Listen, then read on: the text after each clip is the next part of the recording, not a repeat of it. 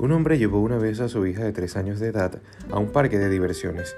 Era su primera visita a un lugar así, y ella estaba asombrada de lo que veía y escuchaba, pero más que nada estaba emocionada por las vueltas y zumbidos de los aparatos.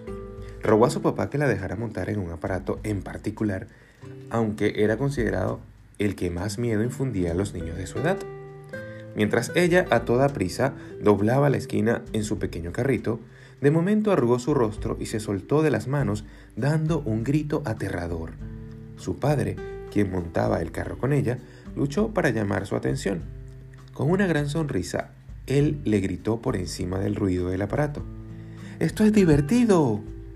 Cuando la pequeña vio que él no tenía miedo, comenzó a reírse. La nueva experiencia, que al principio era aterradora de momento, se volvió agradable.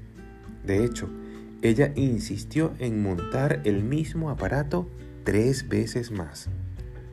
Qué consuelo es saber que nuestro Padre Celestial no solo nos acompaña en las nuevas vueltas de la vida, sino que al futuro nunca le infunde temor. Tú pues, siervo mío, no temas, dice Jehová, ni te atemorices, porque he aquí que yo soy el que te salvo de lejos a ti y a tu descendencia, y volverás, descansarás y vivirás tranquilo, y no habrá quien le espante. Jeremías 30:10 Él tiene buenas cosas planeadas para nosotros. Cuando miramos al futuro desde nuestra perspectiva, puede que nos asustemos.